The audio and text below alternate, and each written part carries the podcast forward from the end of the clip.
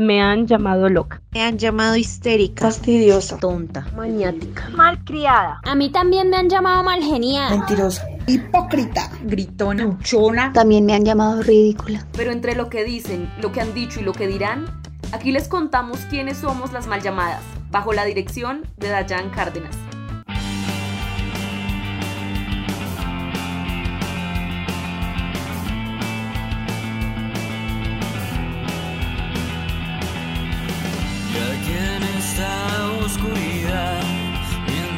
Desaparecen los colores.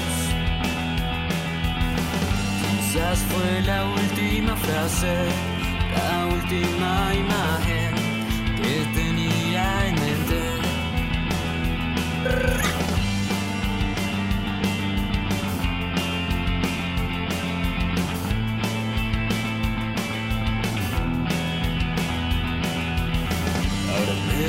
Esto sobre este mar que tengo a espaldas mientras tú sonríes. Coqueteando con las flores, me enseñas sin pensar todas tus ilusiones.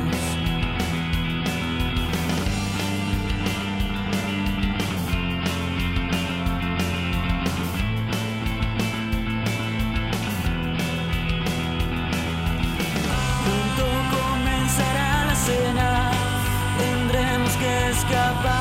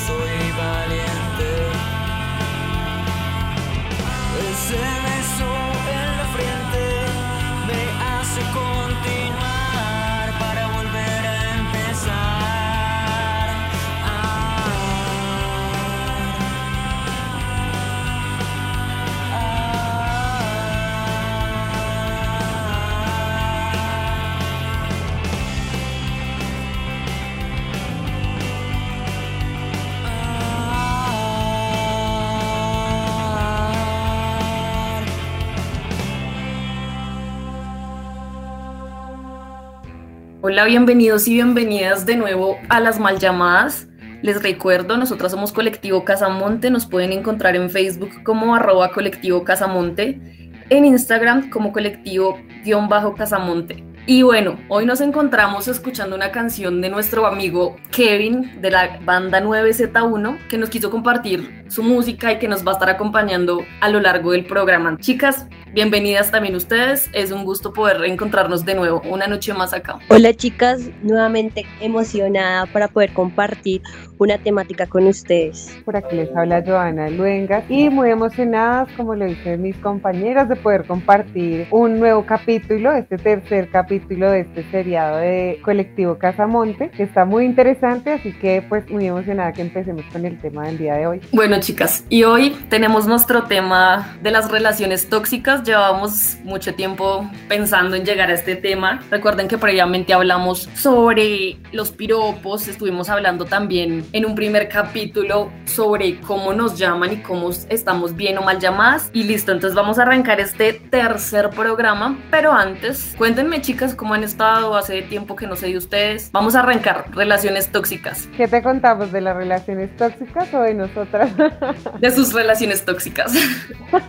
ah, ok, bueno. Pues sí, yo creo que todas, bueno, al menos yo he pasado por una relación tóxica o creo que más de una relación tóxica donde definitivamente llega un momento en el que la confianza y el respeto se empiezan a perder y empiezan a haber ciertas formas de agresión, hay a veces escondidas, otras un poquito más evidentes, que terminan de una u otra forma generando la sumisión de una de, las personas. En este caso yo puedo decir que yo he estado en una relación tóxica donde yo me he dejado manipular, entonces es muy difícil darse cuenta a veces cuando uno está dentro de la relación tóxica, ¿no? Porque uno cree que todo es mar eh, flores y corazones, todo es maravilloso, ahí uno no escucha razones de nadie, ¿no? Perdido en el amor, ¿no? Que esa es la cuestión, ¿es realmente amor esa, esa, esa relación en la que estamos? Eso que tú dices de perdido en el amor, no sé, yo lo pensaba como es la interpretación que nosotras y nosotros les hemos dado al amor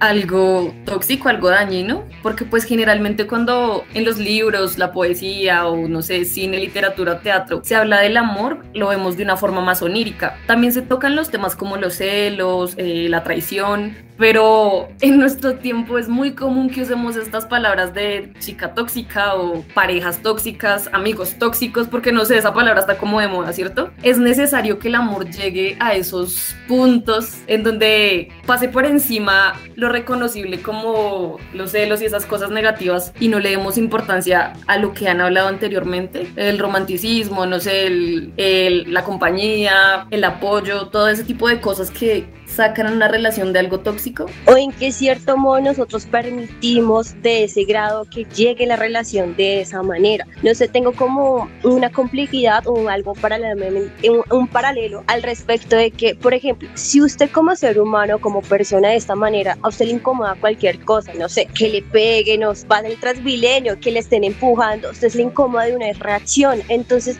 de esta manera nosotros, porque llegamos a permitir esa persona o esos espacios o esos ambientes de, comportarnos y aceptar de nosotros graves si duramos años en esas relaciones tóxicas. No sé si yo la he estado, la verdad me he preguntado, pero no sé, me he preguntado muchas cosas y creo que podría sacar que de pronto podría pasar en mi adolescencia cuando uno empieza su romance de esa manera que estoy inexperto y empieza a conocer como ese mundo de las relaciones, como a conocerse de esa manera y a entregarse, digámoslo, de cierta manera o en conocer la palabra del amor o que sentirse esas emociones que alguien lo toque o conocer de ya algo a trasfondo, ¿sí? De esta manera yo siento que nosotros sí llegamos a permitir, ya sea por amor, no sé si sea por amor o yo creo que es una dependencia emocional, será que nos da miedo estar solos y no tenemos el coraje y no tenemos un amor propio en el cual yo siento que ahorita está muy por debajo que lo vemos yo siento que todos somos bellos interiormente y so, ahorita veo las relaciones tan superficiales y que por eso también se está tornando todo tan tóxico, no es todo tan transparente, tan natural como lo habíamos en relaciones anteriormente. Entonces, no sé, ahorita las relaciones cómo se están convirtiendo ahorita en un medio siglo XXI que ahora todo es virtual y la adolescencia está toda revolucionaria, toda revolucionática en su hormonal.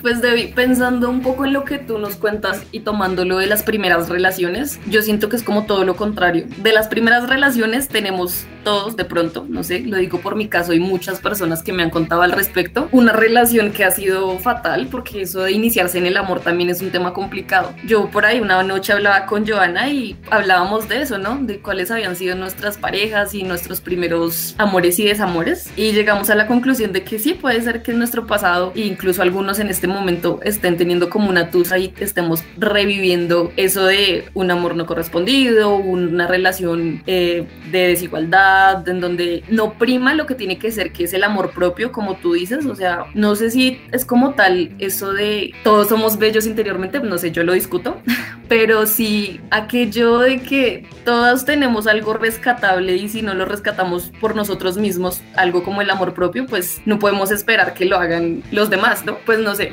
y si quieren, saquemos a colación cuáles han sido nuestras relaciones tóxicas antes de que la palabra tóxica fuera o estuviera de moda. Pues yo no sé si yo quisiera contarles mis relaciones tóxicas. A ver, yo les cuento de relaciones que he tenido en las que me he sentido así, ¿no? Entonces, ¿yo qué creo con respecto a esta relación? Siento que uno eh, se encuentra en una relación donde al principio el amor, el enamoramiento, eh, le pone como una venda a uno en los ojos, ¿no? Porque uno ve a la pareja perfecta, todos está en su lugar donde debe estar, ¿cierto? Habrán Magia. cositas que uno dice, habrán cositas que uno dice, ay, no, esas cositas yo las arreglo con el tiempo, bueno, eso ya después, eso Y no pasa.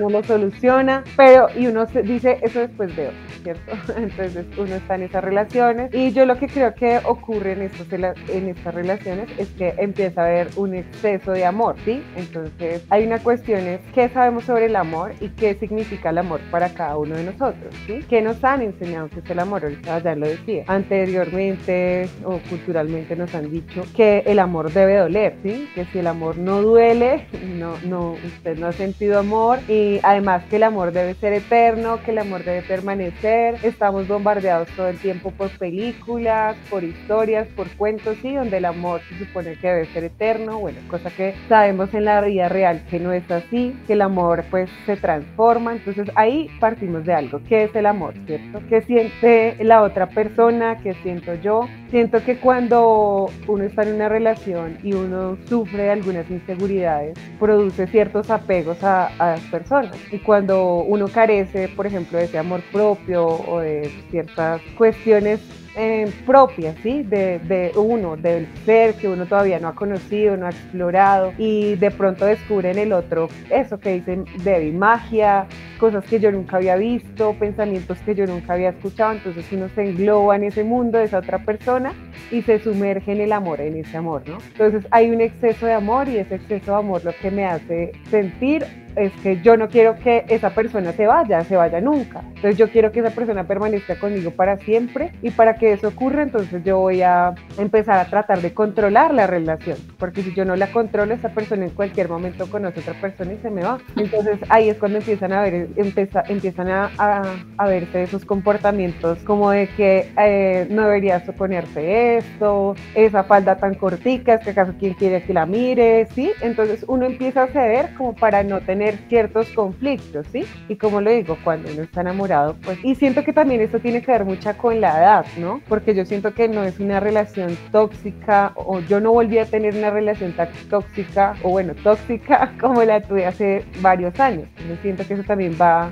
cambiando conforme vamos teniendo nuevas experiencias en el amor. Exacto. Entonces, no toda la vida vamos a tener relaciones tóxicas. La misma experiencia de tenerlas nos va a hacer darnos cuenta de qué es lo que no queremos tener o si queremos en una relación. Lo preocupante es cuando nos quedamos en esa relación, que nos ata y nos mantiene en esas relaciones donde posiblemente eh, llegue a los golpes y a un círculo de violencia, ¿no? Eso también va mucho todo lo que estás diciendo referente a cómo nos relacionamos. Yo también opino que así como tú dices, uno con el tiempo y un poco con la madurez puede ir no perfeccionando, pero sí modificando ciertos patrones de comportamiento, que era algo de lo que hablábamos anteriormente. Lo que tú dices, yo sé cuáles son los gustos de Dayan, ya vamos empezando a conocernos porque nos relacionamos, pero a veces como las relaciones entre pareja y también entre amigos o familia, como nosotros las llevamos por encima del límite de nuestra autoestima, como decía Debbie, o las llevamos a, la monotonía, o las llevamos como a esos comportamientos de control que tú decías. Pues bueno, yo siento que ahí es donde está el error en caer en estos en este tipo de relaciones y comportamientos que no construyen, sino que a lo largo del tiempo te van cansando y va, tú vas quedando como con ganas de, de llevarlo a otro nivel o dejarlo por ahí. Y bueno, chicas, mientras nosotras continuamos aquí hablando, vamos a escuchar la canción de nuestra banda 9Z1, vamos con Parajuana. Porque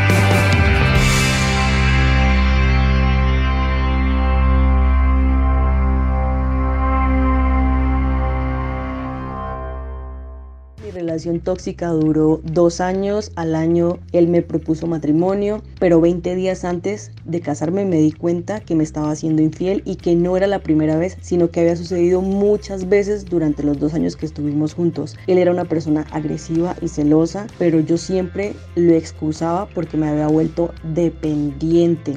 Entonces cada vez que era grosero, se iba y era el momento en el que iba a ver a otras chicas. Nada, tuve que devolver todo lo de mi matrimonio. Fue un proceso muy duro, o sea, para salir y estar bien. Lo único que les puedo decir es que a la primera señal de agresividad, chao, váyanse de ahí. No permitan absolutamente nada de eso.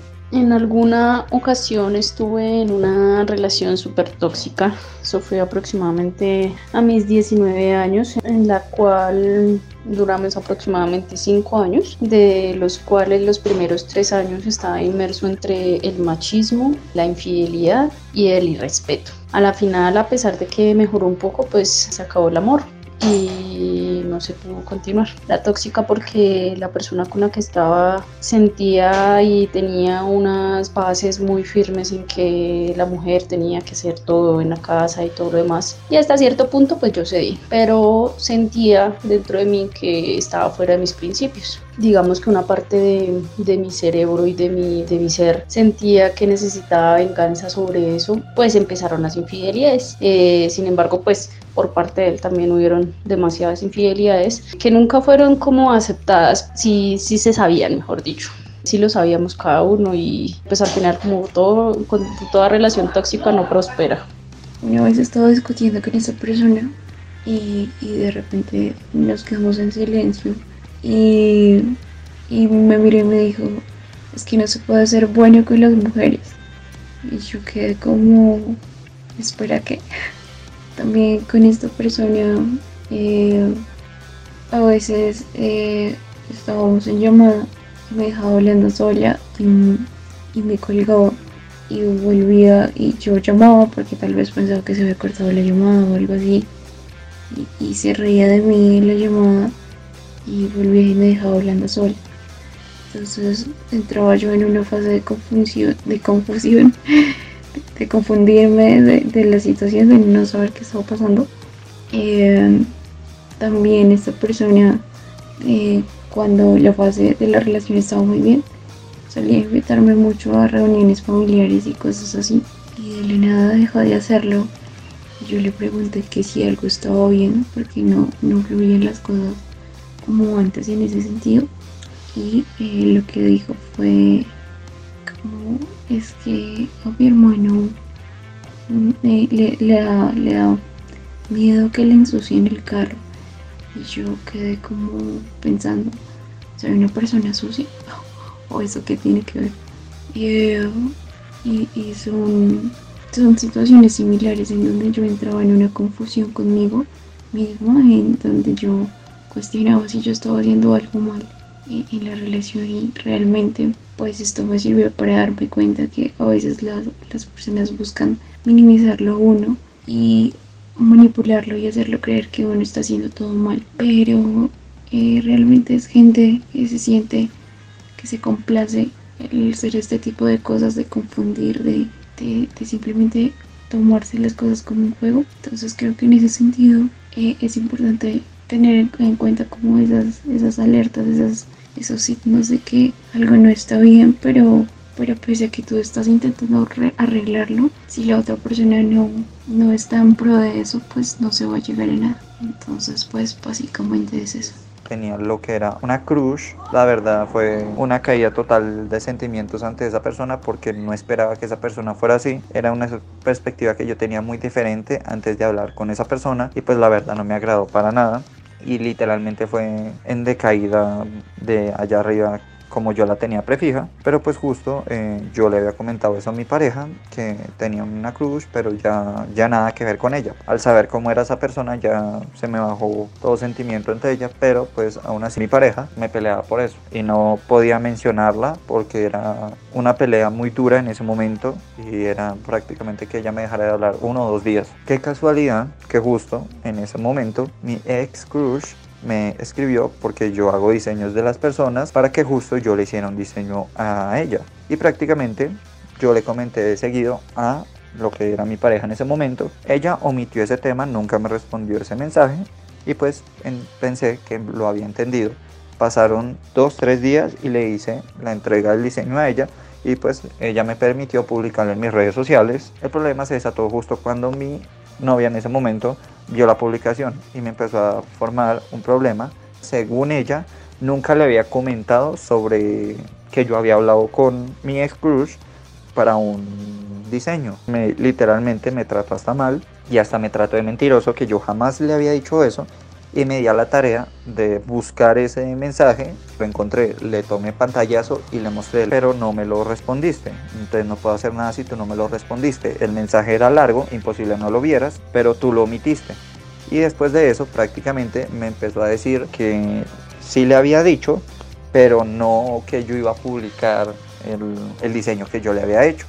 Entonces fue ahí una controversia muy grande y prácticamente terminó hablando mal y fue una pelea que no me habló durante casi cuatro o cinco días y pues aún así yo estaba detrás de ella intentando que, solucionar las cosas de cierta manera y aún así a pesar de todo eso ella nunca me perdonó eso. Pienso que una relación tóxica es algo que todo el mundo tiene que vivir por lo menos una vez en su vida. Aprender qué está dispuesto a aceptar hasta dónde puede llegar en una relación. Sigue escuchando las historias de las mal llamadas. Y bueno, chicas, Aquí tuvimos eh, a nuestra banda 9Z1 con, nuestra, con la canción para Juana. Espero que todos nuestros oyentes lo puedan eh, disfrutar igual que nosotros. Y también escuchamos por ahí el primer, el primer reel de la noche sobre las historias que nos cuentan nuestros oyentes, las historias que nos traen desde las calles sobre cuáles han sido las relaciones tóxicas que han tenido las personas. Yo me voy a animar a contar como una propia, a ver si ustedes también sueltan un poquito la lengua, pues si quieren. sí, claro, esto es un espacio libre. Pues como tú decías una vez, es verdad, yo tengo unos patrones de comportamiento y de gustos. A eso era lo que me refería anteriormente, que estuvimos conversando para preparar este programa para todos, de cuáles son nuestros comportamientos y cómo nosotros nos comportamos tóxicamente o no tóxicamente. Y yo siento que yo tengo un problema con las personas comprometidas, ¿sabes? Yo puedo estar súper bien con una pareja. Ustedes saben, ustedes me conocen. Sé, como me gusta. Uno, si ves, es cuando uno cae, o sea, me gusta sufrir. O sea, que yo diga, me gusta sufrir. No, como nosotros de verdad somos conscientes del daño que podemos hacernos o hacerles a los demás, pero seguimos cayendo en esos comportamientos que ni al caso. Entonces, yo me siento supremamente tóxica respecto a eso, a que termino siempre metiéndome en donde no tengo que meterme. Pero bueno, dices tú de pronto el peligro. Y bueno, ustedes cuéntenme también sus historias. Ya escuchamos también a la gente, entonces a ver, supongo que también quieren escuchar cuáles han sido nuestras relaciones tóxicas o nuestras historias tóxicas. Bueno, pues yo les cuento, a ver, una relación tóxica. ¿Cuál es la más tóxica que yo he tenido? Eh, yo tuve una vez... ¿Cuántas ha tenido? Partamos del día ahí. la verdad sí, la verdad es que sí. Hay un problema en esto de las relaciones eh, de pareja y es que eh, no sé por qué siempre, o bueno, la mayoría de veces me ha tocado con una pareja que se quiere sentir dueño de mí, ¿sí? Entonces empieza a decirme eso que te les contaba ahorita, oye, no te pongas esto, ¿para quién se lo está poniendo? Y uno empieza como a, bueno, no, me lo voy a evitar para evitar una no, no salga con sus amigas, yo debo decir lo que yo abandoné a mis amigas, muchas cosas que me gustaban hacer por una relación en la cual después de dos años de relación me di cuenta que esa persona estaba saliendo con otra persona con la que llevaba cinco años y yo no me había dado cuenta, a pesar de que era una relación muy tóxica, él, él era muy celoso conmigo y pues ya luego entendía la razón, ¿no? Y pues yo comprendí que en mi personalidad pues yo también tenía muchas cosas que pues permitía y que pues no debía permitir, ¿sí? O que prefería omitir o dejar pasar o como que no le daba la importancia que debía tener o como que uno a veces no ve las señales de esas cosas o no las quiere ver y bueno, son relaciones que terminan mal, que terminan muy mal. Otras relaciones tóxicas que hemos tenido, por ejemplo, con los amigos, uno también tiene relaciones tóxicas con los amigos. Yo tengo amigas que no les gusta que yo salga con otras amigas porque dice que por qué no salgo con ellas, con las otras sí. Debía. la familia. Ay, no, yo no soy tóxica. Todos Yo soy amor. tóxicos, en algún momento hemos Claro. querido dominar a otro, manipulándolo, sí, en la familia también se dan estos eventos de manipulación, en ciertas cuestiones, ¿no? Lo que decíamos antes, que tanto nos mantenemos en estos círculos viciosos de toxicidad, ¿por qué permanecemos en ellos? ¿Qué nos hace permanecer en ese, en ese círculo de dolor? ¿Será que sí realmente nos gusta el dolor? ¿O nuestra cabeza está tan confundida que Somos masoquistas. conocido el amor? Necesitamos el riesgo, el peligro. Pues yo no sé, pero yo sí creo que yo sí he sido, yo por eso decía que me llevaba lo del principio de las relaciones de la adolescencia, porque yo sí creo que cumplí el, el me gané el premio de, la, de las personas tóxicas cuando obtuve mi primer novio. mi primer novio fue mi nivel, Dios, yo creo que lo superó. Imagínense que el chico me puso los cachos.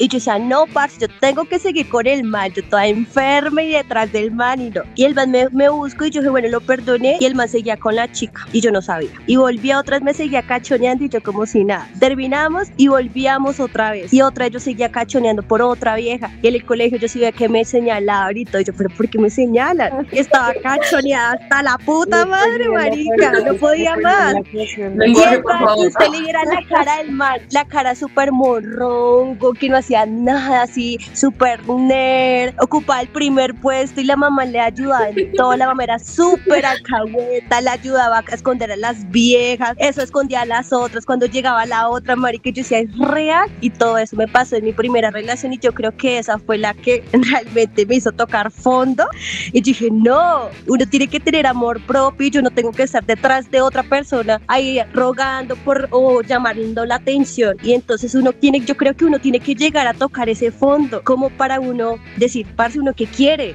En realmente uno quiere es una persona que esté al lado, uno realmente está detrás de un esclavo que no tiene ni recompensa. Siento que no va en- en- al caso. Eso te iba a preguntar justamente, después de que pasaste por esa experiencia, ¿cómo cambió tu patrón de comportamiento o cómo se formó tu visión frente a las otras relaciones? Porque pues... Claro, uno, yo creo que uno se vuelve un poco más a la defensiva en conocer a las Ujú. personas y como que se toma ese tiempo. Yo creo que ahora me tomo más el tiempo de cómo conocerla, no es todo a la ligera, ay no, ya, ya me lo cuadré al- a la semana, ¿sí? O porque me dijo tal, o me dijo un piropo, o me dijo linda, las cosas van cambiando y yo creo que va como al grado de madurez y al grado de las experiencias que lo llevan a eso mismo. Entonces digo que también he pasado eh, de las relaciones, digamos, amorosas, he tenido muy pocas, solo pues no he tenido así compromisos muy serios, entonces de esa manera pues he tenido como, esa es mi relación muy tóxica, digámoslo de eso. Y pero pues sí me atan a relaciones muy tóxicas que sí he tenido en amigos. Por ejemplo, me ha pasado mucho en,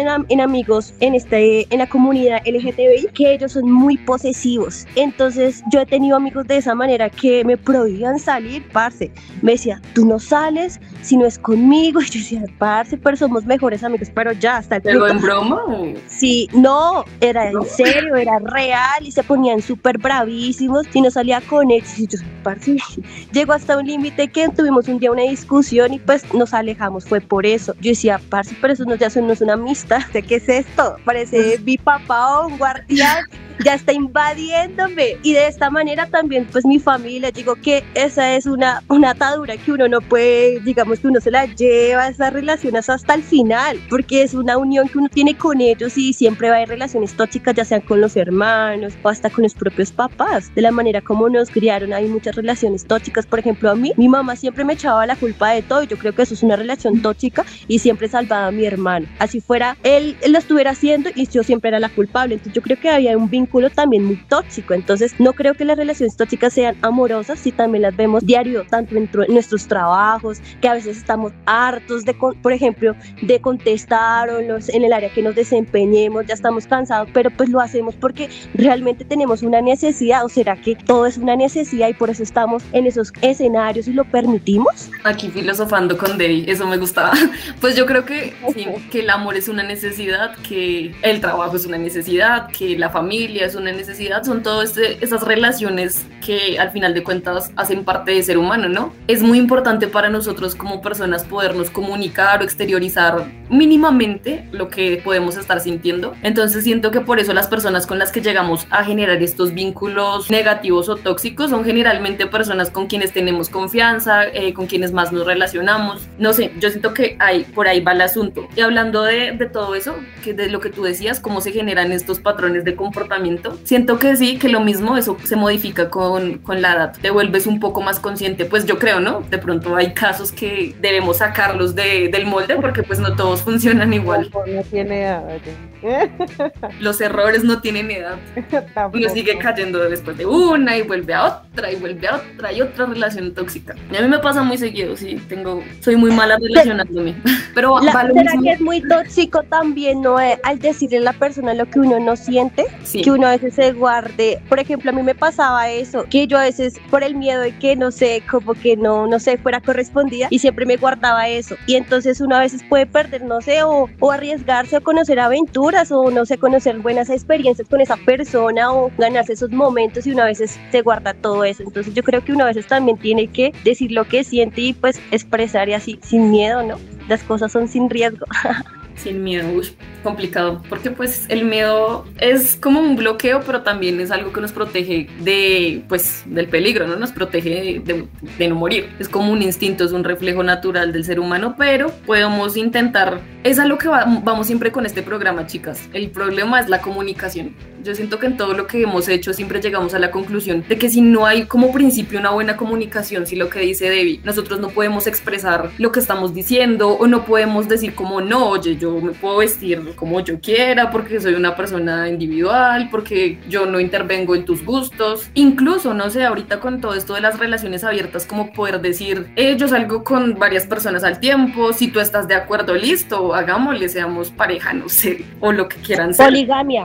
Sí, lo que sea. O si no, o no, yo quiero una relación solamente contigo, solo con una persona, pues intentémoslo, pero no sé, siento que todo va a hablar. Porque si miramos, o sea, pueden ser muchísimas las características que nos hacen y nos convierten en tóxicos o tóxicas. Eh, en cualquier ámbito social. Pero bueno, entonces, mientras tanto, vamos a darle la bienvenida a Kevin de 9Z1. Vamos primero con una canción, se llama Olvido Prometer, y luego vamos a continuar con un mensajito que nos envió por ahí nuestra experta de la noche, pues que nos va a hablar justamente sobre eso, ¿no? Sobre cómo somos como personas tóxicas y cómo no serlo.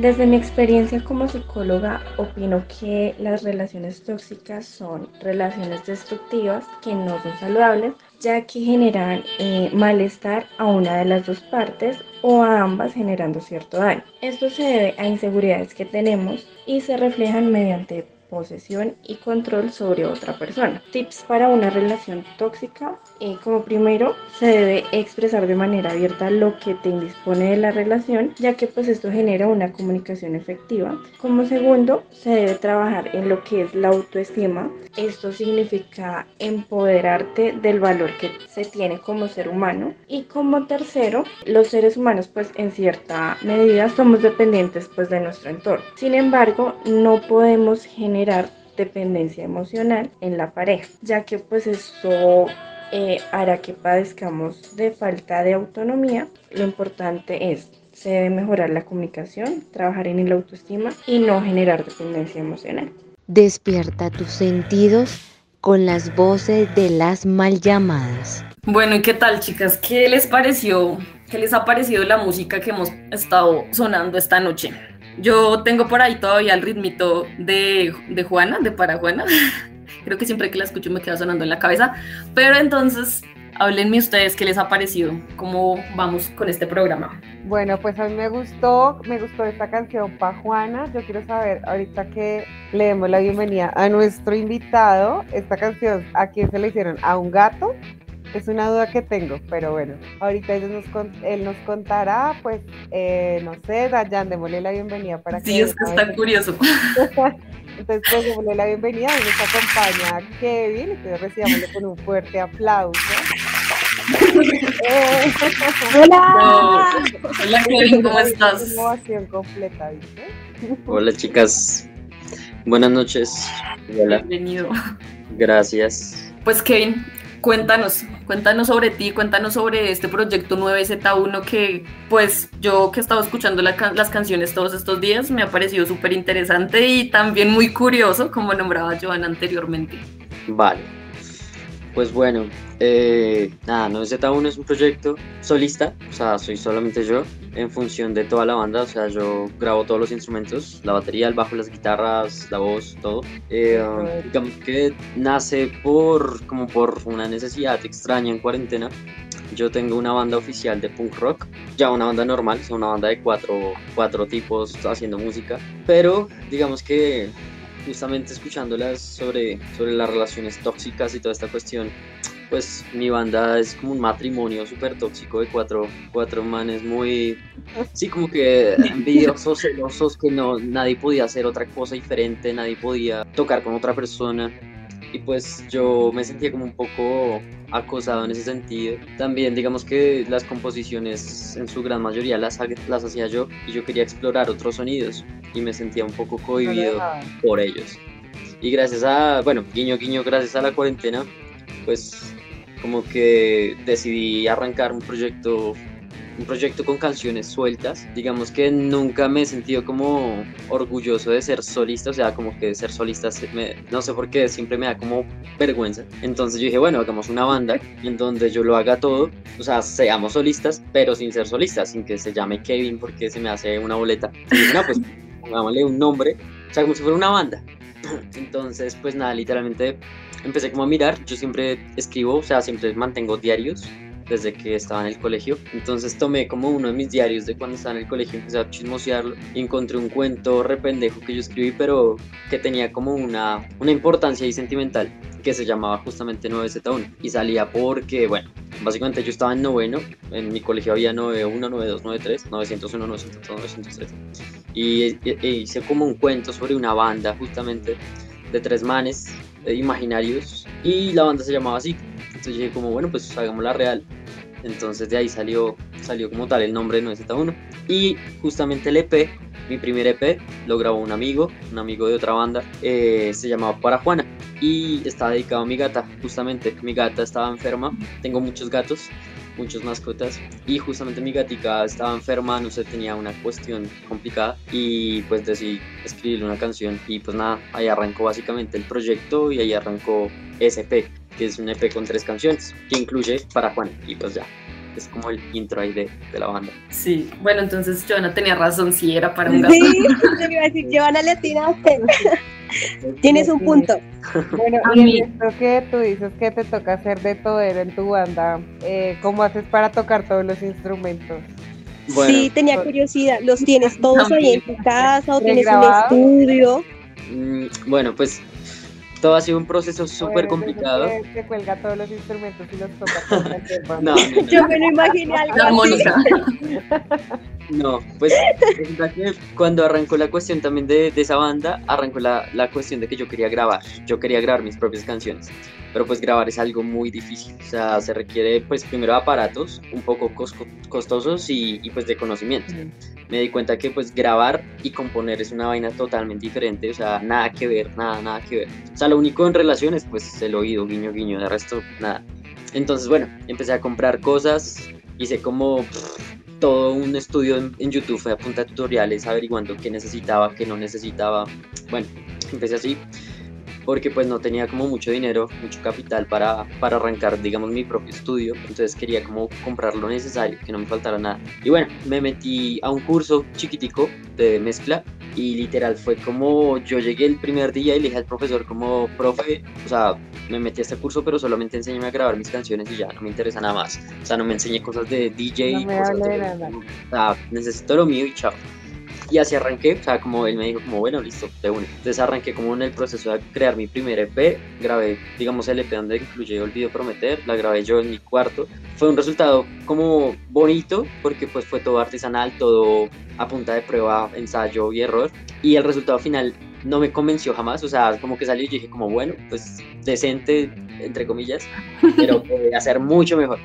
Entonces, nada, empecé a seguir, seguir componiendo, tenía muchas canciones por ahí sueltas, entonces empecé a agarrarlas y decía como quiero grabar mi primer disco, o sea, que sea mi primer disco, mi primer disco, hacia lo, a lo película de que la banda se encierra eh, tres meses y, y todo fluye, algo así, yo decía, yo quiero eso. Entonces hice eso, aprovechando la cuarentena, con ya, digamos que más conocimientos de grabación y más contactos, tenía como dos productores por ahí que yo les mandaba un correo con un audio y me decían, no, eso está muy feo, haga tal cosa. A punta de así como de retroalimentación, empecé a grabar mi disco. Grabé mi disco y cuando lo escuché me dio como asco, entonces dije, "Pff, volvámoslo a comenzar. Entonces volví a comenzar con el disco, lo volví a grabar, volví a hacer todo y volví a escuchar el resultado y no me gustó. Entonces lo volví a borrar. Entonces esa cuestión me demoró un año. Un año mezclando, grabando, grabando todos los instrumentos. Yo tengo acá todos efectivamente en mi cuarto. Tengo la batería, el bajo, unas guitarras eléctricas, unas guitarras acústicas y unos pianos. Y pues ya, entonces así, hasta este año, hasta estos meses, estos últimos meses, terminé por primera vez ya el disco con un resultado que yo quería y pues es- lo estoy publicando. Hasta ahora llevo una canción que es la de Anomi. Va, pues me quedan como mil preguntas de todo lo que dijiste. Sobre todo, ah bueno, esta pregunta la tenía previamente porque cuando estuve mirando los, los videos y la música que nos compartiste, me daba mucha curiosidad. Y más ahora que dices que eres una banda solista, pues como eh, quien te ayuda con las grabaciones, porque pues son videos ahí bastante elaborados. O sea, que o sea, yo considero que pues uno generalmente necesita un equipo Ok. no sé, tú cómo lo haces con los instrumentos, me parece genial, pero debe ser muy, o sea, mucho trabajo. Y para la grabación, ¿qué? O sea, para ese proceso, ¿qué otras personas han podido colaborarte o cómo has llevado el tiempo para trabajar eso? Pues O solo te apoyas en trípodes, puede ser. Ha sido como un proceso muy obsesivo, la verdad. Ha sido como dos años de todos los días, de todos los días llegar de trabajar y darle durísimo a grabar. A veces me cogía el sueño mezclando, lo cual en ese momento decía como que asco mi vida, pero ahorita digo como qué bonito porque pues era como, como que ya lo veo de una manera más relajada digo pues chévere, me estaba matando horrible, pero en algo que me gustaba mucho. Y pues nada, la verdad no recibí ayuda de nada, o sea, yo lo hice todo, todo, todo, todo, todo. Yo lo hice, yo me equivoqué solo y, y, y también la, digamos que la saqué ahorita solo. Eh, ya fue al final, o sea, cuando terminé ahorita el disco, que empecé a recibir ayudas porque el resultado salió mejor de lo esperado. La última, sobre todo, por ejemplo, la canción Anomia y las que vienen, digamos que son de un nivel de producción mayor y pues todo se veía que lo hice muchas, muchas veces y los borré muchas veces. Y pues ya, en cuanto a la grabación, digamos que yo grabo primero, digamos, mi guitarra, luego la voz, luego el bajo, luego, o sea, va, va grabando voy grabando de a pedacitos, de a, de a partecitas de canción. Por parte. Sí. Y al final ya queda como todo un- toda una gran orquesta, pero pues nada, soy yo solo. Y para los Lo que hace la magia de la edición. Sí, algo así. Y en vivo, eh, pues digamos que hay, en, en ese cuento, en el cuento que yo escribí en 9Z1, hay tres personajes. Uno es Cuervo, que soy yo, otro se llama Capitán Nadie y otro se llama Mr. Miserableza. Esos tres personajes, digamos que cada uno es un instrumento diferente. En vivo yo tengo dos opciones. Una es que hay una cosa que se llama presets, que se hace cuenta como unos sonidos pregrabados. Entonces, digamos, yo tengo mi por, un, un computador portátil. Entonces, yo ahí activo el bajo, activo la batería y yo en vivo oficialmente, digamos, solo toco la guitarra, por ejemplo. O en una canción toco el bajo y en una canción la batería. Pero los demás sonidos suenan, digamos que en digital mientras yo voy tocando. Esa es una opción, que esa la he hecho sobre todo para las sesiones acústicas o las sesiones de, en vivo de videos. Y otra opción, que es la que ahorita arranco porque ahorita vengo con varios toques, es que un amigo va a ser el bajista, pero él ya no va a ser el bajista, sino que él se va a convertir en Capitán Nadie. O sea, ya no, él se llama Sebastián, entonces a partir de que pise terreno con 9Z1 ya deja de ser Sebastián y se convierte en Capitán Nadie. Una amiga es la baterista, ella ya deja de ser ella y se convierte en Mr. Miserableza y yo me convierto en cuerpo. O sea, cada quien que llegue a la banda encarna el personaje que es. Esa idea la tengo y me encanta porque puedo tocar con muchos músicos de diferentes bandas, o sea, como artistas invitados, pero no son ellos, sino son simplemente Capitán Nadie, Mr. Miserableza y Cuervo en vivo y ya. Ok, eso me suena muy, muy similar. No sé si habrás tomado ideas de ahí a gorilas o no sé, porque pues yo he visto también me suena la idea de que muchos artistas diferentes pueden encarnar este personaje que se crea y pues la banda como tal es una historia. Eso me parece curioso, no sé si lo conocías. Sí, claro, sí, sí, Gorila sí, pero digamos que en esa época, o sea, fue como más como producto del desparche. Digamos que, pues, claro, Gorilas me gusta mucho y no es así como una influencia musical y esto, digamos que la historia y todo opaca, ¿no? Pero no, fue como más una construcción literaria. O sea, como que quiero que esos tres personajes existan, pero no para contarle a las personas como, no, es que no es uno es esto, sino como muy introspectivamente, o sea, como para mí, quiero que para mí la banda sean estos y si alguien durante el tiempo empieza a entenderlo, em- empieza a entender ese, como esa estética, chévere, pero no es algo como que yo quiera ofrecerlo, sino, ¿no? O sea, simplemente como para los músicos que vamos a tocar es como, usted no es usted, usted es mi personaje y punto, y ya, y en vivo que sea así, pero no que la gente, digamos, entienda la historia, como que no busco a los gorilas, digamos, de, porque digamos, gorilas tiene todo un mundo alrededor de sus personajes y, los discos, cada disco es como, no busco eso, sino simplemente como lo, lo literario, de que sean tres personajes y punto. Ya las canciones sí son sucesos míos y cosas así. Vale, vale. Eh, ahorita nos estabas hablando de que tienes programados toques, que has estado con, eh, pues con el lanzamiento de tu último EP, LP. ah. Eh, cuéntanos a ver en- por dónde vas a estar tocando, eh, no sé, toda la Vale. información al respecto para que pues estemos enterados y se pueda rotar también la información. Pues tengo toques, digamos que ahorita estoy eh, parchando con bandas. Eh, soy como una especie de larvita, de artista larvita, que tengo muchos amigos con proyectos ya posicionados, entonces estoy como pegándome a ellos para que me ayuden como a, a meterme dentro, en la, dentro de la escena musical. Entonces tengo por ejemplo un toque con una banda que se llama Nerds, es una banda que ahorita está digamos que en el underground bogotano pegando duro. Con ellos digamos que estamos aún cuadrando, no sabemos un lugar, una fecha. Tengo un lugar, o sea, digamos que los únicos toques específicos, uno en Suba, en un bar que se llama eh, Sound City. Voy a estar con tres bandas que aún estamos también cuadrando la gestión. Otra es con un amigo que se llama Chivato, él también es un, un- un- él es solista, tiene un proyecto severísimo, ahorita está de gira por Colombia. Entonces, hay como varios, estoy como por ahora cuadrando así. La única fecha la del 8 de octubre, que es la de Suba. De resto estoy cuadrando, pero es entre octubre y noviembre todos los toques, más o menos cinco. Vale, súper. Y por ahí también tenía un amigo que se la pasaba tocando, no era en ese bar, no me acuerdo el nombre, pero también el man toca, está en una banda de, bueno, de rock y metal, y también hace muchos toques por ahí en Suba. Entonces, hasta de pronto en una de estas te escucho. Y veo cómo haces lo, cómo haces para montar a una banda, a 9Z1, con, solo contigo allá en el escenario. Dale. Bueno, pues Kevin, te ¿y cómo apareces en redes sociales?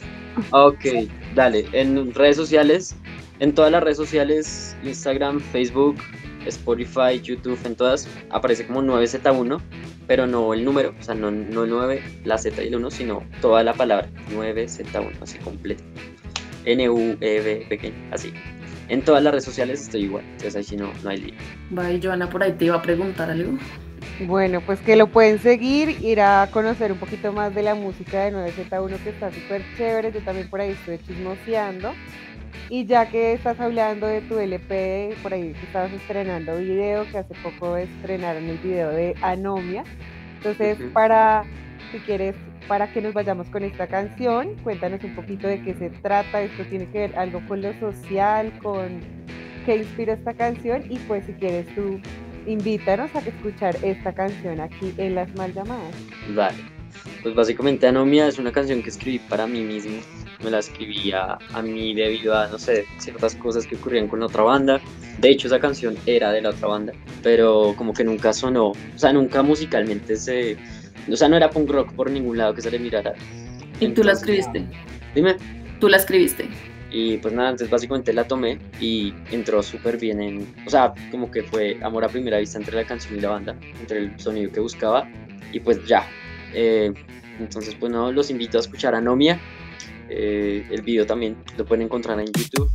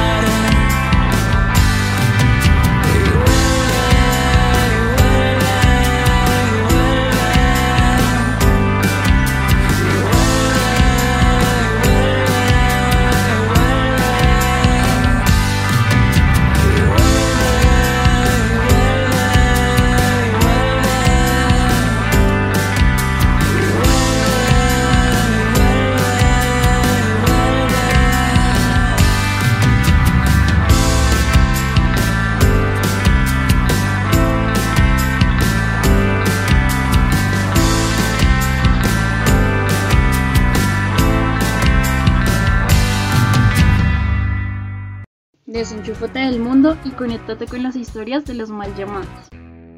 Bueno, chicas, ¿y qué tal? ¿Qué les pareció Anomia? Por acá seguimos con Kevin, que nos va a acompañar en el cierre de este programa, hoy hablando sobre relaciones tóxicas y sobre la banda 9Z1.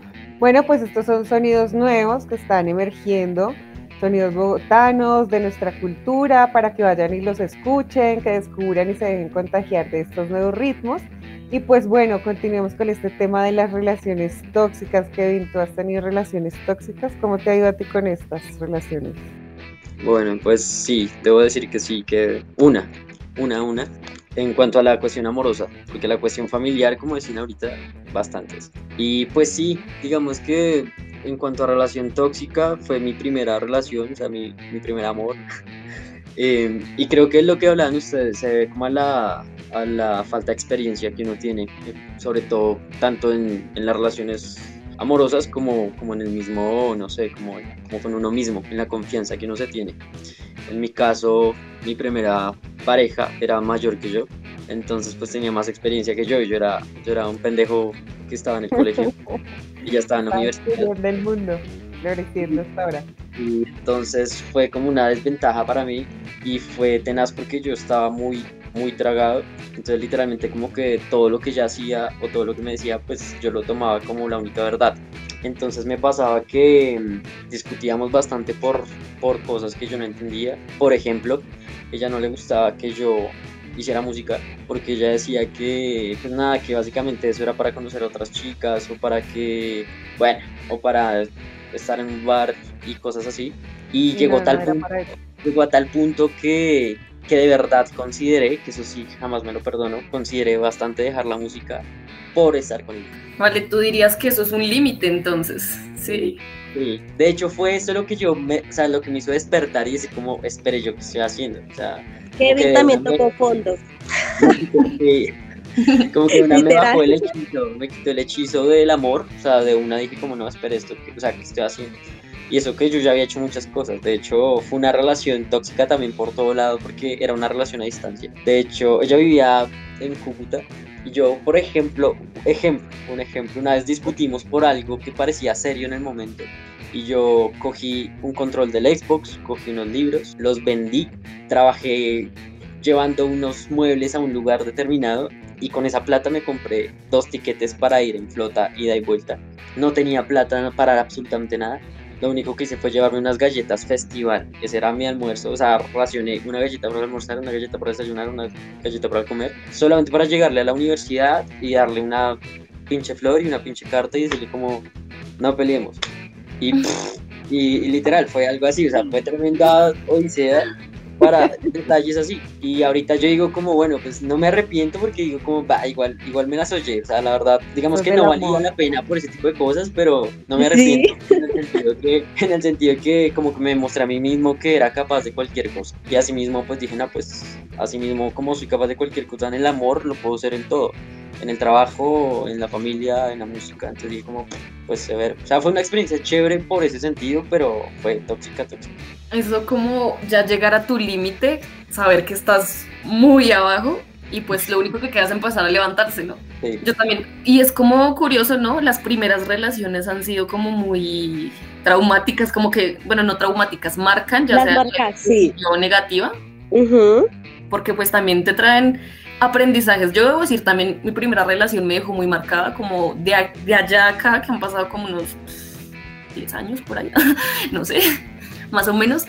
Yo no apoyo las relaciones tipo novio-novia, esposo-esposa, yo no, no apoyo ese tipo de relaciones convencionales porque me parece que fue como un corte de alas terrible y que la estrellada fue tenaz. Entonces, yo siento que ese también fue mi límite. Perdonar y.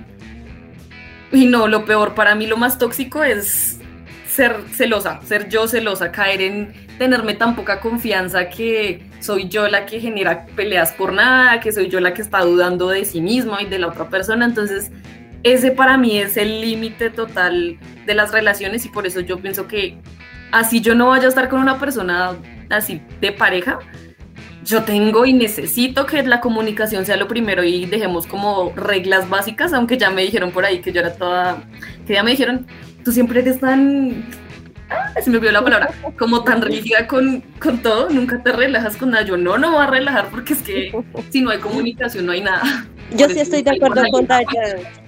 En- digo que cuando uno vaya a tener una relación abierta, una relación ya sea seria, digo que uno sí debe tener reglas desde un inicio, porque si uno no deja las cosas claras desde un inicio, marica, después a los tres meses va a estar toda una mierda y dice, parce, si no hablé desde un inicio, ¿en qué me metí? Si yo le dije al man, vea, si usted ya está aburrido de mí, pues dígamelo, hablemos, sí, pero pues una vez se estrella nuevamente por eso, al no hablar desde un inicio y uno ya al conocer a la persona, dice, ¿en qué cagadero me metí?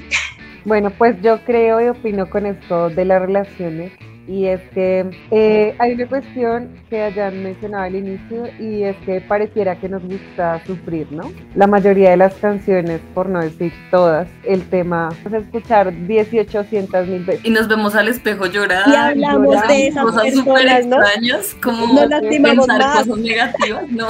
Entonces vamos prolongando ese dolor y entonces ahí nosotras mismos vamos prolongando esta toxicidad, ¿sí? Porque vamos eh, como alimentando este monstruito que se llama, eh, que se va volviendo más tóxico, por ejemplo, el monstruo de los celos, Una de la ilusión ansiedad, falsa. de la inseguridad, todas esas cosas, porque como lo decía Kevin, son cosas que nos pueden faltar a nosotros y que a veces no nos damos cuenta, ¿sí? Que nos venimos a dar cuenta que nos hacían faltas cuando se las vi al otro y que como ya vi que las tenía él, pues, ah, como no las puedo tener yo, pues los debo tener cerca, ¿cierto? Y allí hay una cuestión de, de la identidad, ¿no? ¿Quién soy yo para gustarle al otro? O bueno, esto también tiene que ver con las relaciones, ¿no? ¿Quién era yo antes de gustarle al otro? ¿No? Porque como todo entra por los ojos, nos enamoramos es por los ojos. Yo no me enamoro de que, ay, que qué lindo interior tiene este señor o este muchacho, esta muchacha, porque no es así. Yo le veo los ojos, la cara, lo que vi por fuera, si lo de afuera me gustó, pues hay un, un- acercamiento. Entonces cuando empezamos a acercarnos a esta otra persona, nos damos cuenta de realmente cómo es. Entonces hay unas cuestiones de, "Ay, esto no me gusta tanto, pero eso es lo que decía, con el tiempo esto se lo puedo cambiar, pero ¿por qué queremos cambiar al otro? O sea, ¿por qué si esta persona era así antes de que yo la conociera, hay una necesidad de cambiarla? Porque no me puede gustar tal y como es, ¿sí? Eso también tiene que ver mucho con la comunicación que ustedes mencionan, de aceptarnos tal y como somos, ¿no? Porque cuando no nos aceptamos tal como somos es cuando empezamos a buscarle al otro la pelea, eh, o bueno, nuestras propias inseguridades hacen que eh, todo el tiempo permanentemente que eh, querramos estar enojados. A veces estas peleas en la relación se da porque no hay comunicación o hay relaciones en las que ni siquiera se hablan, ¿sí? Donde no se dicen o no se cuentan nada del día, sino que todo el tiempo es una peleadera y uno tiene que aprender, como ustedes lo decían, a ver estas señales, como la experiencia nos lo ha enseñado. Solo eh, identificar esas cosas que, pues, que yo siento que en realidad no me gustan. Y yo creo que cuando el amor uno siente que, que duele o que ya no me gusta tanto estar con esa persona o que me genera miedo, angustia, pues eh, son señales que uno debe aprender a identificar para aprender a alejarse, ¿no? Aprender a alejarse y tomar distancia también es amor propio. Y pues eh, yo creo que la solución a esto de la toxicidad está en los significados que le vamos dando al amor conforme vamos conociendo nuevas cosas en la vida. Entonces yo creo que las experiencias de otros sirven, escuchar lo que otros nos cuentan también sirven y pues amarnos mucho a cada uno de nosotros para que no tengamos esta necesidad de amor ansioso y tóxico del otro, ¿no? Que es como lo que nos lleva Enfermizo. a enfermizo, sí. Exactamente eso. Yo también pienso que amarse a sí mismo es el inicio de pues un consecutivo de pasos Una nueva para, relación. Ajá, para llegar a superar una relación tóxica, ya sea que el nivel de toxicidad sea tan alto que no valga la pena arriesgar tu propia integridad y decidas retirarte de ese lugar, o que puedas buscar una manera de que no sea tóxica, de que ya sea con tu familia, amigos, banda, eh, no sé, pareja, lo que sea, podamos como llegar a unos acuerdos, porque pues al final de cuentas lo que mueve a la sociedad son los acuerdos, no las reglas como tal, pero sí unos acuerdos sociales en donde pues ambos nos podamos sentir cómodos, ambas partes lleguen a esa comunión de aceptar que ninguno es perfecto, que jamás lo vamos a hacer, que todos somos de lo peor, pero pues que podemos intentar por lo menos respetar y no pasar por encima del otro. Es como mi reflexión del día. Yo también quiero decir con respecto a esto y es que, bueno, yo quiero que la gente y pues que yo también considero que es un aprendizaje que yo y es que uno no tiene que dejar que estas relaciones tóxicas y amores o desamores del pasado le tronquen a uno la oportunidad de conocer en el futuro a uno a nuevas personas, ¿no? Porque eso también provoca que uno se cierre, que uno se vaya, se aísle, no, no conozca a la gente y pues eso también está mal porque eso también es una relación tóxica conmigo misma. Yo no le doy la oportunidad a mi ser, a mi persona de conocer el mundo y eso también está mal. O de pronto si me fue mal en la relación anterior, entonces voy a ser más prevenido, pero entonces eso ya predispone la relación siguiente y pues ahí desde ahí ya arranca mal una relación. Entonces yo creo que la invitación es como que a que todas las relaciones que tengamos en nuestra vida, con nuestras familias, amigos, novios, parejas, tratemos de terminarla sanamente. O yo les pregunto, ¿con cuántas de sus exparejas aún se hablan? ¿Con cuántas tienen una relación sana? Que ustedes digan, oiga, pude terminar con este mano, con esta vieja bien. Yo creo que muy pocos podremos decir de... Son muy pocas. Pero... Entonces, esto es una reflexión que debemos hacernos. ¿Qué tan tóxicos fuimos o qué tan tóxicas fueron estas personas para que no querramos volverlos a ver en la vida? ¿sí? O qué tan tóxicos fuimos nosotros Sí, ¿qué para no querer volverlos a ver. Porque no cerramos esos ciclos, ¿cierto? Porque quedaron aún ahí, latentes, quedan ahí en el limbo. aprender a cerrar estos ciclos, dejar que las personas se vayan cuando se tienen que ir. Definitivamente el mundo es muy grande y como lo hemos dicho, hay muchas personas en el mundo hermosas, maravillosas que vamos a andar conociendo todo el tiempo y yo creo que nos vamos a ir enamorando de muchas personas muchas veces y pues que nadie es de nadie y pues que todos podemos vi- vivir tranquilos en la medida que podamos eh, no reprimir nuestras emociones, ¿no? Porque eso también nos genera un estrés, una ansiedad, nos enferma y pues qué maluco es estar viviendo en el amor enfermo, deprimido, triste, o sea, se enferma uno estando enamorado, se se enferma uno cuando termina, entonces cuando se vive la lo rico del amor. Entonces creo que hay que darle un nuevo significado después del amor. Por hora.